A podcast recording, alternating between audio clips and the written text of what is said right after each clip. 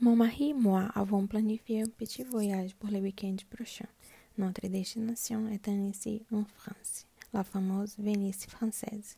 Nous avons loué une voiture et la prenons le vendredi. Nous allons amener nos vélos avec nous.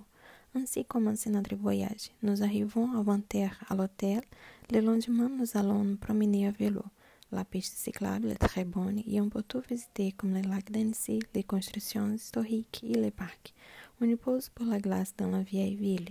Le soir, nous avons dîner dans un restaurant romantique de la ville. L'immeuble est magnifique.